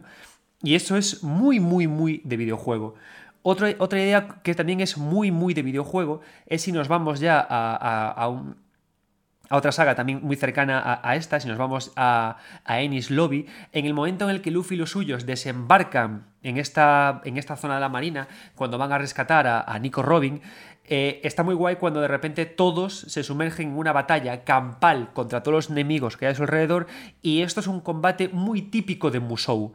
Es un es, una, es, un tipo de batallas en las que aunque Luffy fuera como super hiperpoderoso, si hablamos del mundo real, le costaría muchísimo enfrentarse a tantos enemigos juntos y ya no por agotamiento, sino porque se tirarían todos encima de él y podrían llegar hasta bloquearle. ¿Qué pasa? Que en el videojuego, como depende todo de unas mecánicas y unas dinámicas concretas y no hay otras, es decir, el personaje puede hacer únicamente esto, esto y esto. Y los enemigos pueden hacer solo esto, esto y esto. Con lo cual hay cosas que están bloqueadas, ¿no? No todos los enemigos pueden decidirse a tumbarse encima de Luffy o agarrarle los brazos y, bloquearle el paso. ¿no? Entonces, eh, justamente como ocurre en un Musou, que también tenemos todo muy limitado, se permite que Luffy pueda matar a 200 o a 300 enemigos, porque en las elipsis que se forman de viñeta a viñeta, digamos que se encuentran ahí esas, eh, esos vacíos también de la narración de la escena que ocurre en el videojuego, ¿no? Y estos lugares, estos momentos ocurren en muchas ocasiones. Y ya hablé de esto, ¿no? Cuando me refería al haki de One Piece. Pero es encantador cuando eh, Oda se da cuenta de que tiene que trascender de, este tipo de combates y tiene que trascender de, momentos situ situacionales en los que eh, eh, Luffy solamente o los personajes escapan, metiéndose el haki del emperador y directamente acorta estos tiempos, usa su poder, su, su, vista, su fuerza espiritual y consigue avanzar y solucionar y evitar los momentos Musou, ¿no? Que tampoco le son cómodos eh, a él en la narración. Otro elemento que también es muy de videojuego, y de nuevo, antes de meternos en los dos en los que quiero pararme más, es la forma en la que los personajes consiguen nuevos poderes. En Son Goku, eh, bueno, digo en Son Goku y no en Dragon Ball porque cuando éramos chavales y chavalitos todos en Coruña llamábamos Son Goku a, a Dragon Ball, ¿no? Eh, en Dragon Ball cuando Goku tiene que levelear o tiene que, que alcanzar el nivel 2 de Super Saiyan, o cuando tiene que alcanzar el nivel 1 del Super Saiyan, digamos que su transformación tiene una estructura como más de narración, ¿no? Eh, Son Goku llega a Namek, después de superar los límites del ser un Super Saiyan, eh, bueno, los límites de ser un Saiyan a través de machacarse en esa nave, ¿no? Que va desde la Tierra a Namek, hiriéndose a sí mismo. Cuando llega a Namek y se enfrenta a Freezer, eh, su mejor amigo es asesinado por Freezer y eso desencadena el poder cuando tiene que subir a, nivel, a Super Saiyan nivel 2, se somete a un fuerte entrenamiento con su hijo en la cámara del espacio del tiempo para acostumbrarse al estado Super Saiyan y luego más... Es decir, en, Dragon Ball, eh, en, una época en la que el videojuego no estaba pegando tan fuerte y no había una representación del videojuego en unas calidades, en unas resoluciones que permitieran poder expresar todo esto de una forma más hilada, ¿no? que únicamente contándolo en tres, en tres fotogramas, digamos que, se, que, Goku cuando crecía de poder o cuando conseguía nuevas fuerzas, incluso con el golpe de Kaito, el, cómic se, dejaba mucho esfuerzo en ello, ¿no? Se dejaba muchas páginas en ello, muchos tomos en ello. Y molaba mucho, ¿no? Ver cómo Goku aprendía cosas nuevas. Y era como muy novelado, era muy. provenía mucho de la novela, ¿no? mucho de el poco a poco la evolución. Pero ¿qué pasa en One Piece cuando eh, Luffy aprende la segunda marcha o la tercera marcha? ¿Qué pasa cuando Sanji aprende a hacer que de su pierna brote fuego? O qué pasa incluso cuando Zorro eh, aprende una técnica nueva, ¿no? Eh, en el caso en especial de, de, Sanji y de Luffy, porque sí que es cierto que Zorro eh, tiene más viñetas a lo largo del cómic en los que demuestra que está aprendiendo cosas. De hecho, me, me gusta mucho, por ejemplo, en Skype, cuando enfrentándose a un guerrero tras otro guerrero, aprende la técnica de poder lanzar la presión del aire con su espada, ¿no? Y, poco a poco la va haciendo más fuerte, ¿no? Hasta que llega al final del, tomo, y luego es una técnica que se queda. Pero si hablamos de Sanji o de Luffy, las técnicas nuevas que aprenden, las aprenden sin un proceso de aprendizaje, las aprenden directamente leveleando y desbloqueando habilidad. Cuando eh, Luffy se presenta ante este miembro del, del CP9 con su segunda marcha y luego con su tercera marcha, las consigo directamente por leveleo, ¿no? ¿Y, por qué? ¿Por qué cuando hablamos de Goku aprendiendo sus técnicas de Kaito y su Super Saiyan nivel 1 y nivel 2, sí que tenemos un desarrollo más novelado de cómo consigue el poder y de repente Luffy no y consiguen las cosas a, a, a? Porque eso es lo que pasa en el videojuego. En el videojuego de repente llegamos a un nivel de poder que se desbloquea una habilidad que podemos usar y que podemos equiparnos y avanzar con ella. En el videojuego no se cuenta como se evoluciona con un poder, ¿no? Sí que es cierto que tenemos experiencias como por ejemplo las de Oblivion, en las que conseguimos eh, puntos de habilidad en base a repetir todo el tiempo una misma acción y eso nos ayuda a conseguir una habilidad determinada, ¿no? Pero por lo general no, por lo general desbloqueamos habilidades y estamos tan acostumbrados a esto que no se extraña que Luffy de repente aprenda a cómo poder meterle oxígeno a sus huesos y así hacer crecer sus músculos y meter tremendos golpes, ¿no? Y ya que hablamos de estabilidad, Siempre que Luffy usa la tercera marcha, necesita tener un proceso de cooldown, que es justamente lo que tenemos en el videojuego para recargar habilidades, ¿no? Y funciona muy bien, y estamos muy acostumbrados a todo este lenguaje, a todas estas, a todos estos, a todas estas cosas, porque las vemos todo el tiempo y de forma continua en el videojuego. Y eso es estupendo, ¿no? Por no hablar también de la, de la herramienta que tiene Nami para crear eh, cambios climatológicos que no es más que un objeto, que me hace gracia porque en este caso Usup eh, trabaja algo así como del herrero típico de videojuego, que de la nada eh, te crea cosas, cachivaches, que luego el personaje usa y consigue más poder, ¿no? También sin explicación. Y al carajo. Y es maravilloso. Y es genial, ¿no? Porque resulta que Usup no es capaz de, de, trabajar bien arreglando barcos, pero sí que es capaz de crear todo un ingenio capaz de modificar el clima. Pero como tiene ese toque de videojuego, que hay reglas que no se cuentan, o que son reglas muy rígidas, o que son reglas que son así, pues nos encaja muy muy bien, ¿no? Y no estoy criticando esto, no estoy criticando, al contrario, lo que estoy diciendo es que se eh, One Piece abraza muchas ideas que nosotros estamos acostumbrados a jugar en el videojuego, que ahí se han validado, que luego los autores de manga juegan a videojuegos y las llevan de una forma de otra a sus títulos y a nosotros nos valen porque las hemos visto en videojuegos anteriormente. Pero no solamente quería hablar de estos dos elementos, quería hablar de dos cosas que ocurren en mis dos arcos favoritos de este periodo que os estoy tratando, que son eh, Water 7 y el arco que a mí me parece más potente ¿no? de, todo, de todo este primer bloque de One Piece los 60 primeros tomos, que es Impel Down. Si vamos a Water 7, Water 7 es una. Para, empezar, tiene una cosa que a mí siempre me llama mucho la atención. Water 7, al final, esa ciudad que es una representación de, de Venecia, a mí algo que me gusta mucho y persigo obsesivamente, que es eh, en, en, la obsesión o la maravilla que tienen de lo, de lo, europeo en Japón. ¿no? Y muchas veces esto lleva a, a, los japoneses en sus obras, tanto videojuegos como manga o cómic, a mirar a, Europa, a zonas de Europa y representarlas a su manera. ¿no? Y Venecia aparece representada una y otra vez a la japonesa en muchas partes. Recientemente que hemos tenido Final Fantasy XV, hay toda una ciudad que es Venecia.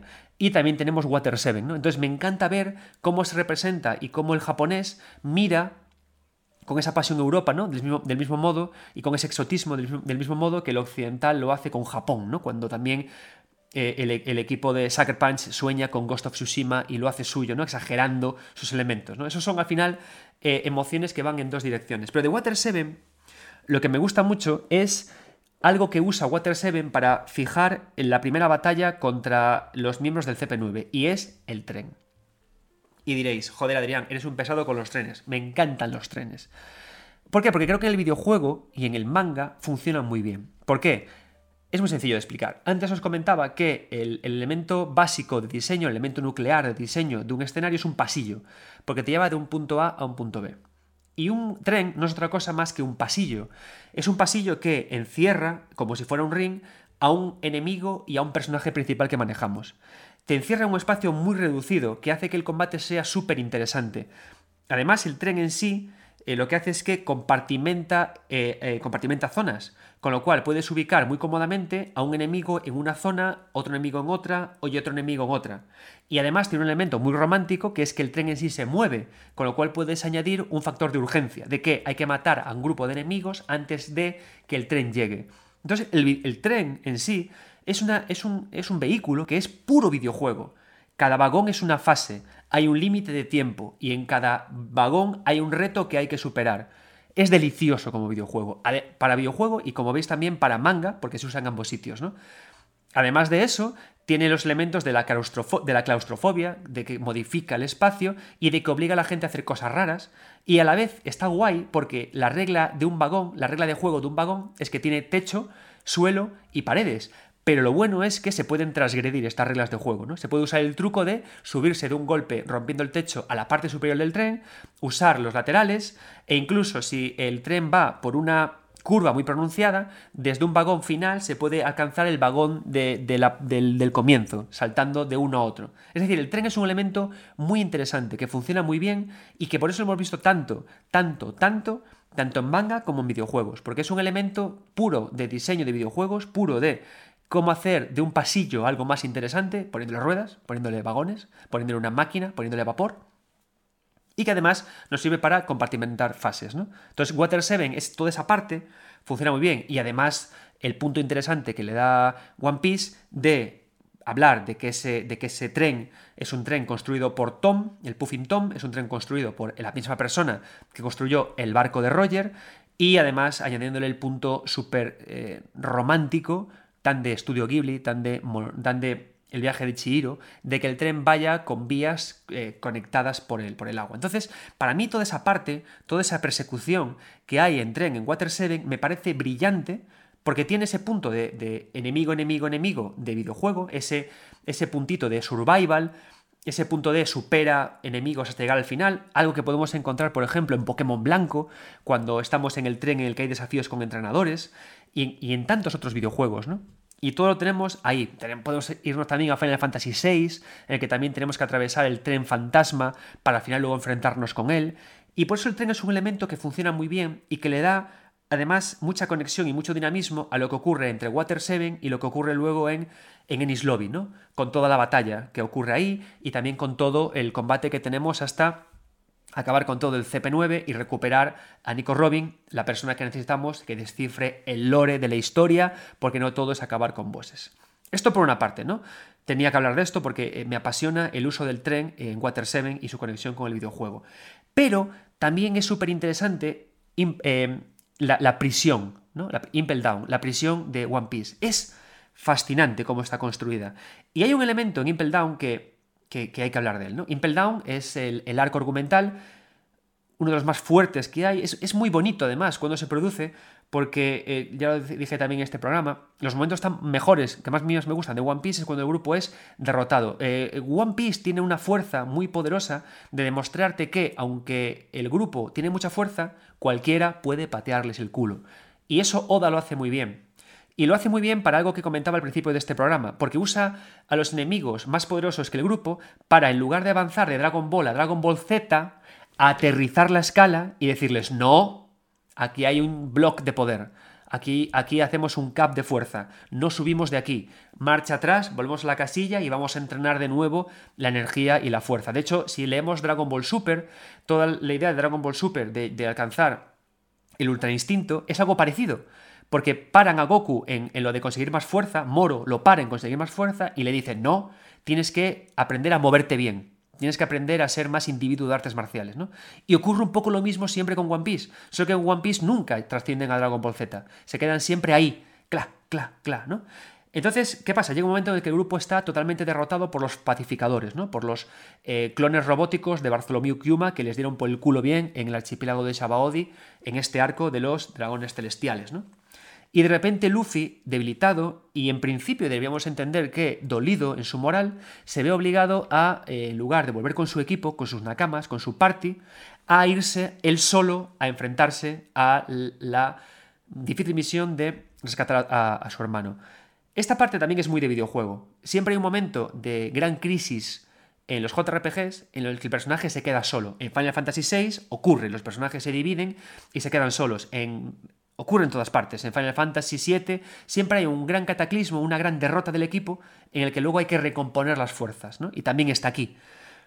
La gracia de todo esto, ¿no? De, cómo eh, Luffy primero tiene que estar en una primera isla en la que se vuelve a insinuar la idea del haki, la idea de la fuerza espiritual, y se le da un subterfugio para entrar en Impel Down. La gracia de todo esto de Impel Down, y que a mí me tiene loco, es Magallanes. Porque Magallanes el alcaide de, de Impel Down, de la prisión, el poderoso regente de Impel Down, funciona como Némesis. Funciona como el Némesis de Resident Evil 3. Funciona como la idea de boss recurrente. Funciona como la idea de gran amenaza. Que, a medida que avanzamos por el videojuego, adquirimos a golpe de jugar las habilidades para derrotarlo. Es maravilloso cómo eh, Magallanes se presenta, usa aquí Oda el mismo recurso estético y expresivo que se usó con Bartholomew Kuma. La idea de un personaje eh, más grande en volumen que el personaje principal para jugar con los contrapicados y dar sensación de peligro, ¿no? Pero la idea del veneno es una idea muy fuerte, porque Luffy no puede luchar contra ella, pero el veneno a la vez es algo con el que podemos desarrollar una naturaleza, o sea, una resistencia natural. Eso por una parte. La idea de que Impel Down se desarrolle todo hacia abajo, eso también lo hemos visto en muchos videojuegos y genera siempre una gran sensación de tensión, ¿no? La idea de la caída. Hemos hecho también un vídeo en mi canal de YouTube sobre la tensión de caer. Y aquí todo el tiempo Luffy está cayendo, ¿no? Y cada vez que caemos en un videojuego, cada vez que caemos en Hollow Knight, cada vez que caemos eh, en cualquier sitio, poco a poco es como que toda la parte superior del, mundo cae sobre nuestros hombros y se hace pesado, ¿no? Y aquí caemos y caemos. Pero es que al caer, la idea de caer, también implica que puedan caer cosas de encima. Y es por eso tan increíble cuando Magallanes de repente, con su gran volumen, llega y cae. ¡Boom! Y hace una gran derrota a Luffy. ¿Por qué? Porque está funcionando como ese boss que aparece una y otra vez. Y nos lo volveremos a encontrar en otras ocasiones y luego conseguiremos derrotarlo. Pero hay algo más. Y es que en Impel Down de una forma mágica chiribiribli, aparece también la idea del haz, del hogar, del lugar a que volvemos para recuperar vida, para subir de nivel, ¿no? Y es ahí donde aparece este gran personaje tan divertido que es Iva, que ha construido una gran base dentro del propio Impel Down para que Luffy pueda curarse del veneno, subir de nivel e ir de nuevo a por él.